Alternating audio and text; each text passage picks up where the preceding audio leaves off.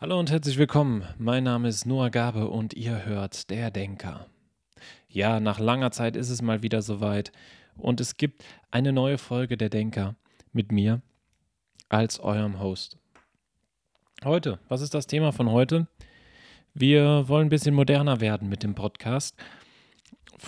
Natürlich werden wir auch noch ein bisschen Grundlagenphilosophie betreiben, aber wir wollen auch in die Zukunft schauen und gucken, was uns diese so bringt. Und aktuelle Themen behandeln. Und was kann aktueller sein als die Zukunft? Deswegen ist heute auch das Thema die Zukunft im Speziellen auf das Klima gesehen und das mit der aktuellen Politik. Ja, das ist der Denker live aus.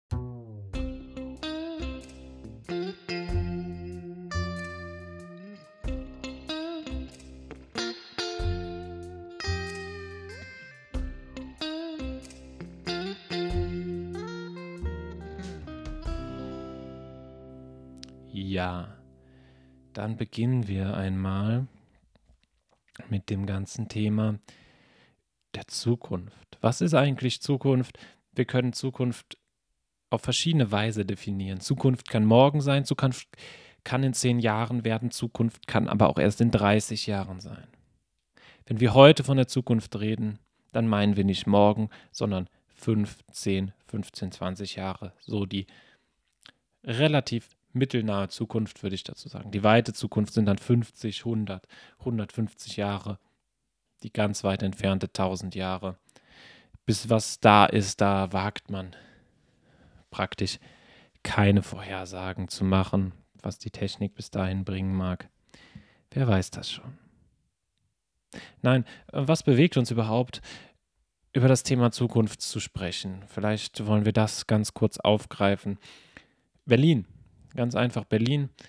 Ähm, Thema Klimazukunft.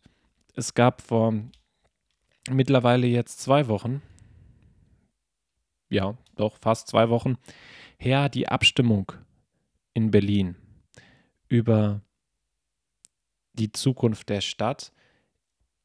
Will man klimaneutral werden? Relativ schnell. Ich glaube, was war das Jahr? Ähm, ich glaube 2020. 30. Ähm, was hat der Volksentscheid da gesagt? Ich bin mir nicht mehr sicher. Ich google das jetzt Ganze, das Ganze schnell bei. Äh, 2030, ja. Als ob ich es geahnt hätte. Will Berlin klimaneutral werden 2030? Natürlich habe ich mir dazu keine Notiz gemacht. Das hole ich schnell nach. Es wäre relativ schnell. Und es wäre ein großer Umbruch für Berlin. Berlin einer der dreckigsten Städte im Bereich Umweltverschmutzung. Viele Kohleheizungen noch. Viel Energie wird noch mit Kohle in Berlin erzeugt. Viele alte Gebäude, ähm, die saniert werden müssten, etc. etc. Also äh, Berlin hätte riesige Schritte machen müssen. Verkehr in der Stadt ist natürlich noch ein Problem. Der Ausbau vom ÖPNV wäre da auch so ein Punkt, den man hätte unternehmen müssen, um Berlin klimaneutral zu kriegen. Es wäre eine mh, mm, große Herausforderung gewesen, die vielleicht zwar auch große Chancen bieten würde, aber da sind sich alle einig gewesen, dass es machbar wäre es auf keinen Fall gewesen. Die Politik, Entschuldigung, mm, die Politik hätte das zwar auf die Agenda gesetzt, aber das Versagen wäre schon mal äh, vorprogrammiert gewesen. Und da ist natürlich die Frage, die man sich dann gestellt hat, der Volksentscheid ist eh gescheitert. Nicht an der Zustimmung, sondern an der, die Zustimmung hat gereicht, aber es haben nicht genug Leute mitgemacht. Also nicht genug Leute waren beim Volksentscheid, um zu entscheiden. Die Gesamtprozentzahl der Berlinerinnen und Berliner hat nicht gereicht, soweit ich das er weiß, dass das Volksbegehren dadurch ähm, gescheitert ist. Was schreibt die Berlin.de dazu? Jetzt habe ich es eh hier, dass ähm, das Ganze gescheitert ist, weil von zwei Dritteln, bla bla bla.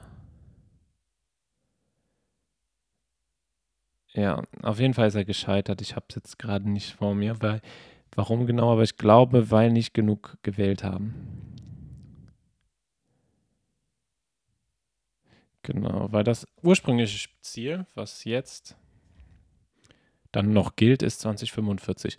Warum 2030? Was war die Idee dahinter?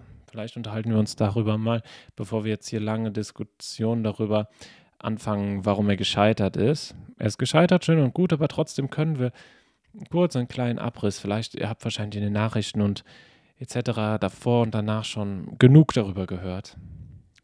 Aber ich fand es ganz interessant und ganz passend hier in dem Zusammenhang das Ganze nochmal äh, zu erwähnen. Warum ist es interessant? 2030 klimaneutral zu sein. Auch wenn man es nicht schaffen kann, ist es die Idee von sich aus vielleicht nicht gar nicht mal so schlecht. Zu sagen, ja, okay, wir müssen was machen und wir fordern uns dadurch, dass wir ein Ziel haben, das wir zwar nicht erreichen können, aber wir tun dann trotzdem mehr dafür. Und geschützt wird ja so oder so. Auch wenn das Ziel nicht ganz erreicht wird. Wenn man es versucht zu erreichen, dann hat man trotzdem einen mehr ein Mehrwert an Schutz, den man in, dieser, in diesem Zeitraum ähm, erreichen kann, weil man sich einfach mehr anstrengt. Ich glaube, das ist dieser der entscheidende Gedankengang, der dahinter steht. Natürlich, die Gegenseite argumentiert, ist es fair, der Politik eine unmögliche Aufgabe zu geben und vielleicht birgt das Ganze auch mehr Risiken mit sich, als man hat. Hohe Verschuldung, die man dann vielleicht eingehen will, damit man es vielleicht noch schafft aber die dann nachher abgewälzt werden muss. Verschiedene Faktoren sind da natürlich entscheidend, die wahrscheinlich ich auf keinen Fall, ich weiß nicht, ob überhaupt jemand ganz im Blick haben kann. Deshalb Berlin klimaneutral ist gescheitert. Die Idee, schneller voranzukommen zu wollen durch kürzere Deadlines, die ist gar nicht so schlecht. Weil man hatte das Gefühl, es ist natürlich nicht richtig. Es ist natürlich nicht richtig zu sagen, die Politik stagniert. Weil sie tun was. Aber tun sie das Richtige? Tun sie genug? Das ist immer die Frage. Stagniert wird zu viel gesagt, aber in der Bevölkerung habe ich das Gefühl, gerade bei jüngeren Menschen, liegt immer so ein bisschen der Grundtenor. Es wird zu wenig gemacht, nach außen wird zu wenig gemacht. Die Umsetzungen sind nicht 100 Prozent, dann wird das mal wieder doch nicht äh, gemacht, dann kommt die Krise, dann kann man das nicht ganz umsetzen und dann breitet sich der Gedanke und das Gefühl aus, oh, die Politik steht an einem Punkt und macht nicht genug. Wir werden im Stich gelassen und das hat natürlich in den letzten, gerade in den letzten drei, zwei, drei Jahren oder sogar schon vier mittlerweile mit den ganzen Klimademos und jetzt in der letzten Zeit auch nochmal Aktivisten, die immer extremer werden, ähm, dazu geführt, dass halt Aktivismus betrieben wird. Und Aktivismus an sich ist ja auch nichts Schlimmes. Die Frage ist natürlich, wie man es macht. Aber sich für etwas einzusetzen, ich habe da mal den vollsten Respekt vor, vor und finde es auch manchmal beeindruckend, was Leute dafür in Kauf nehmen, um zu zeigen, hey, mir persönlich ist das Thema wichtig. Und manchmal muss man auch solche Zeichen setzen oder solche Zeichen gesetzt bekommen, um zu begreifen, okay, der Bevölkerung ist das Thema wichtig. Und Berlin hat das jetzt wieder gezeigt, dieses Volksbegehren, und dass da doch schon eine relativ große Zustimmung war, zeigt, es ist vielen Leuten wichtig. Es ist vielen Leuten wichtig, das Ganze, dass das Ganze umgesetzt wird, dass das ganze Thema ernst genommen wird. Klimaschutz. Es ist natürlich ein wichtiges Thema, was alle betrifft. Aber die Politik hat reagiert und das nicht nur in Berlin, sondern auch auf Bundesebene in gewisser Weise. Wir hatten die 30-Stunden-Sitzung ähm, der, unserer ähm, deutschen Bundesregierung, wo der größte Teil der Zeit über Klimapolitik diskutiert wurde. Oder das, was zumindest nach außen kam, die Streitpunkte waren meistens klimapolitischen Ursprungs. Interessante Themen, auf jeden Fall, mit sehr gegensätzlichen Meinungen. Man denke an Geschwindigkeitsbegrenzung. Gut, das war jetzt wahrscheinlich weniger ein großes Thema. Das hat man mittlerweile raus. Es wird keine Geschwindigkeitsbegrenzung geben. Darüber kann man diskutieren. Und warum ist der deutsche Freiheitswille so sehr auf das Auto fixiert? Naja, ähm, gut. Geschwindigkeits, es gibt das erstmal nicht. Schön und gut. Äh, die Meinung kann jeder haben, die er will dazu. Fakt ist, es gibt es erstmal nicht. Ich bin kein großer Fan davon, muss ich auch gestehen. Aber ich hätte kein Problem mit der Geschwindigkeitsbegrenzung, aber habe ich ein Recht darüber, was zu sagen? Ich fahre fast nie Auto.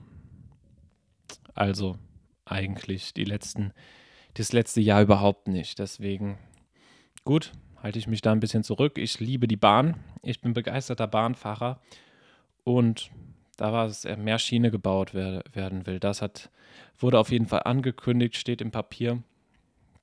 Mehr Schiene, immer was Gutes. Und Zug ist halt das klimafreundlichste Transportmittel, wenn der Strom ökologisch ist, wenn der Strom aus den richtigen Quellen kommt. Dann ist die Deutsche Bahn, auch wenn sie zu spät kommt, aber das klimafreundlichste ähm, Fortbewegungsmittel, äh, das man hat. Und das 45-Euro-Ticket wer freut sich nicht darüber, wenn man mit dem ÖPNV fahren will, ist das Ganze jetzt leistbar. Das erstmal so kurz, kurz ähm, politische Grundsätze, äh, was gemacht wird für den Klimaschutz. Aber trotzdem, es wird in, gerade in den letzten Monaten hat man jetzt gemerkt, immer mehr gemacht für den Klimaschutz. Aber trotzdem hatte man davor das Gefühl, viele Leute wurden allein gelassen damit und es wird auch ein bisschen viel auf die Leute abgewälzt. Äh, abgewälzt. Wie wird Klimaschutz betrieben? Ja, der Bürger. Die Bürgerin muss machen. Ähm, die Aussage, die auch viral gegangen ist, sage ich mal, von Christian Lindner, der gesagt hat, na, das ist, entscheidet nicht unser guter Herr Verkehrsminister. ähm, äh, warum, dass sie kein Auto fahren, sondern die Bürgerinnen und Bürger entscheiden sich dafür, Auto zu fahren, beziehungsweise dann das Klima nicht zu schützen in dem Fall und nicht auf die ÖPNV umzusteigen. Eine schwierige Aussage, wurde auch heiß diskutiert.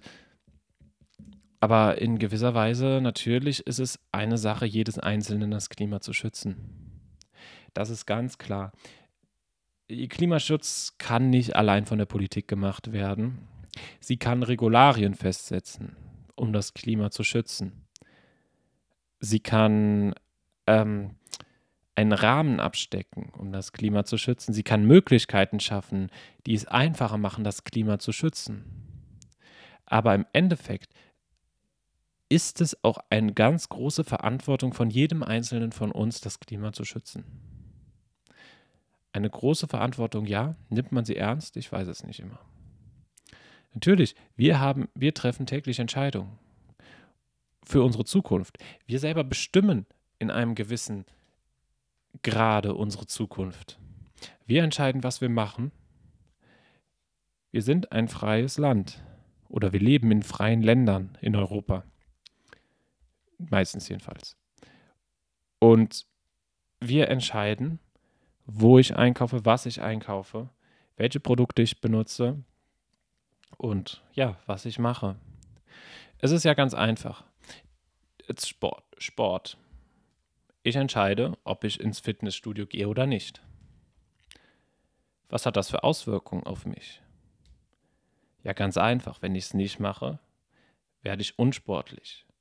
Bin vielleicht anfälliger für Krankheiten etc. etc. pp. Und jetzt übertragen wir das Ganze auf unsere Klimaverantwortung. Es gibt ja auch diesen Begriff Klimafußabdruck. Wir alle produzieren den und haben die Verantwortung, den so groß zu machen, wie wir wollen. Theoretisch. Es gibt keine Regelungen, die sagen, na, du darfst das nicht. Du darfst jetzt nicht mit dem Diesel kurz die 200 Meter fahren, statt die zu gehen. Gibt es nicht. Es ist eine persönliche Entscheidung, die jeder von sich selber schafft. Und wie extrem oder wie unextrem das gemacht wird, kann dir die Politik nicht sagen. Sie kann dir Voraussetzungen schaffen. um, das ist, ähm, um es einfacher zu machen, die richtigen Schritte zu gehen. Aber sie kann dir bisher noch nicht sagen, das musst du machen. Und dann würden sich dagegen würden sich auch viele wehren, weil das sehen, glaube ich, auch viele dann zu sehr als Freiheitseingriff.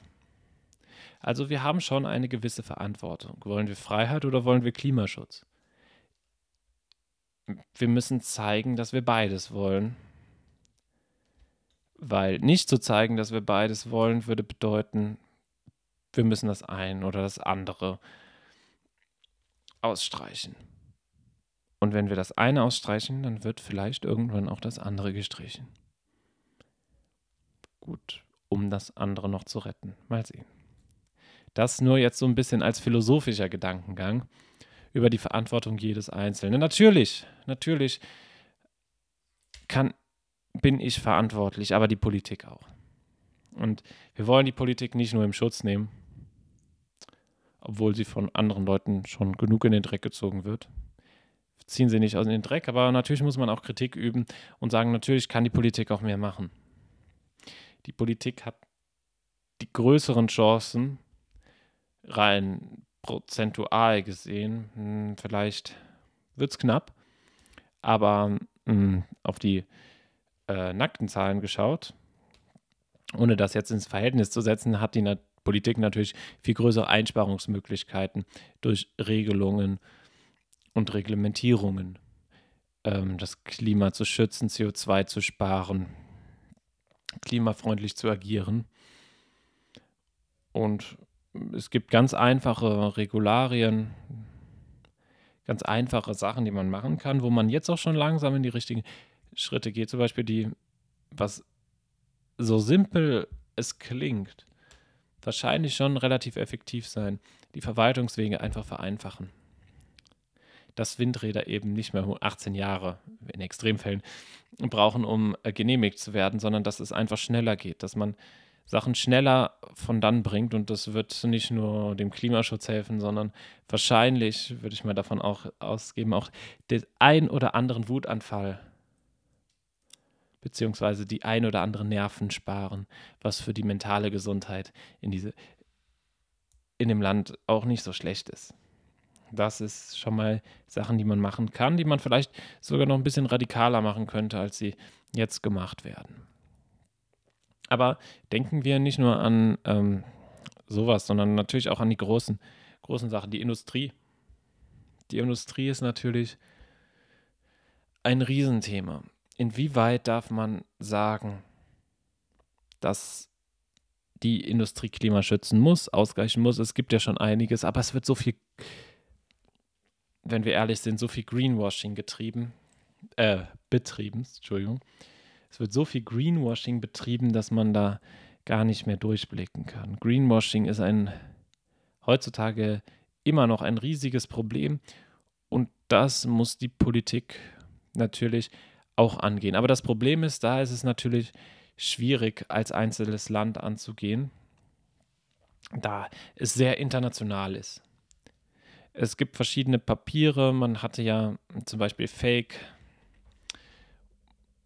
Carbon-Einsparung, also CO2-Einsparung, äh, kaufen können, diese Papiere von einer Ratingagentur, die zum Beispiel gesagt hatte, ja, wir raten das und das, ähm, äh, wir raten verschiedene Papiere von Organisationen, die Regenwald schützen. Aber ah, der Clou der ganzen Sache äh, ist natürlich auch, gut, Sie sagen, die Organisation schützt so und so viel Regenwald, die natürlich CO2 speichern, der sonst abgeholzt wird. Und dafür dürft ihr das ähm, einen gewissen Anteil verbrauchen und habt praktisch damit einen Ausgleich dadurch, dass ihr diese Firma ähm, Papiere kauft, einen gewissen CO2-Haushaltsausgleich. Und dürft dann auf eure Produkte schreiben, grün und so weiter und so fort. Und da gab es dann ein paar Probleme mit den Formeln. Hm, gab es einen ähm, Artikel in der Zeit vor einigen Monaten, glaube ich sogar schon. War, fand ich aber trotzdem ganz interessant, der über dieses Greenwashing-Thema ähm, sich mit diesem Greenwashing-Thema beschäftigt hat und das Ganze dann so ein bisschen als Enthüllungsartikel äh, wurde das Ganze aufgebaut. Sehr interessant, das Ganze. Nun ja, auf jeden Fall äh, Ende der Geschichte, dass diese Formeln, die verwendet werden, um zu berechnen, wie viel Greenwashing, äh, wie viel Greenwashing, wie viel ähm, CO2 eingespart wird, ein bisschen zu positiv waren. Na gut. Aber allein dieses, jetzt mal so ganz abgesehen davon, ob die Formeln jetzt richtig oder falsch sind, hm, das zu schützen, schön oder gut, aber du verbrauchst ja trotzdem das am Ende. Also es ist, kommt auf Ende aufs Null raus. Und gut tut es dem Klima am Ende dann so oder so nicht, auch wenn die Formeln richtig wären. Außer die Formeln wären natürlich so passiv, dass man deutlich mehr einsparen würde. Es schützt es nicht, es schadet es auch nicht wirklich, könnte man dann sagen. Es hätte ja so oder so Schaden genommen, aber gut, wenn man auf einem kaputten Auto noch drauf rumhaut, ist doch egal. Genau. Kleiner Witz am Rande. Muss man nicht verstehen. Auf jeden Fall ja, Greenwashing ein großes Problem, das man angehen muss. Aber dadurch, dass viele, dieses Unternehmen hat zum Beispiel in den USA ihren Hauptsitz gehabt und der ganze Finanzmarkt ist international. Und da verschiedene Regelungen zu treffen und so zu treffen, dass man nicht ähm, Unternehmen aus dem eigenen Land praktisch dadurch benachteiligt und wettbewerbsunfähiger macht, ist natürlich auch schwierig. Einen internationalen Markt unter Kontrolle zu haben als einzelnes Land, ist, wenn du, du hast zwar mit Deutschland jetzt eine relativ große Marktmacht, aber da gibt es schon deutlich größere Player auf dem Markt und es ist natürlich schwierig, da das richtige Maß zu finden, um dich nicht ganz wirtschaftlich unattraktiv zu machen. Ja, auch wenn man ein wichtiger Markt ist. Ja, interessantes Thema auf jeden Fall. Was man wirklich tun kann, in, an welchen Stellschrauben man äh, drehen könnte. Das waren jetzt einfach nur so aus, dem Gedan aus der, meinem Gedanken ein paar Ideen, ähm, ein paar Themen, die man angreifen könnte, wo man, wo man sich mit beschäftigen könnte für Klimaschutz. Natürlich einmal, da gibt es die zwei Seiten, wie wir schon besprochen haben. Einmal ich selber, einmal die Politik. Das Einfachste, was wir machen können, ist auf uns selbst zu gucken. Was kann man machen? Es gibt tausende Möglichkeiten. Und vielleicht muss man nicht alles machen. Alles zu machen ist dann vielleicht auch ein bisschen viel verlangt. Aber es gibt vielleicht so kleine Sachen, wo man denken könnte, naja, warum könnte ich da nicht zum kleinen Klimaschützer werden? Es ist ja schließlich auch unsere Zukunft. Und auch wenn wir ein relativ reiches Land sind mit Deutschland oder den mitteleuropäischen Ländern und uns vielleicht die, dadurch die Katastrophen des Klimas nicht so treffen werden. In gewisser Weise natürlich, aber in gewisser Weise werden wir viel davon abfedern können. Ganz klar. Was ist vielleicht auch manchmal, es gibt natürlich die, die sagen, wir gehen alle unter, so extrem, naja, kann man wagen zu bezweifeln. Aber es gibt andere, die werden untergehen dadurch. Das muss man sich auch bewusst sein. Es gibt Küsten, Inseln, Länder, die sind einfach ärmer und denen trifft eine Naturkatastrophe natürlich mehr als uns ein Gedanke, den man vielleicht haben könnte. Dass da mehr getroffen wird, Betroffene sind als bei uns. Naja, mit diesen Gedanken, darüber zu denken, enden wir vielleicht, beenden wir vielleicht die heutige Folge von der Denker. Wir haben ein bisschen darüber nachgekommen. Natürlich weiß ich auch, dass Klimawandel immer ein bisschen kontrovers diskutiert wird. Und vielleicht habe ich den einen oder anderen Fakt nicht ganz richtig dargestellt. Dafür entschuldige ich mich, aber ein bisschen darüber nachzudenken, warum nicht. Gerade weil es jetzt so aktuell war in den letzten Wochen.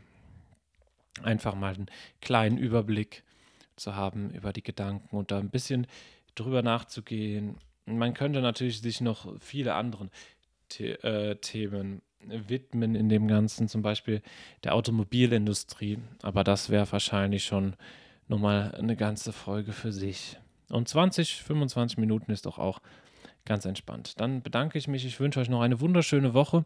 Ich hoffe, ihr hattet Spaß beim Zuhören, fandet es interessant. Gerne mitdiskutieren.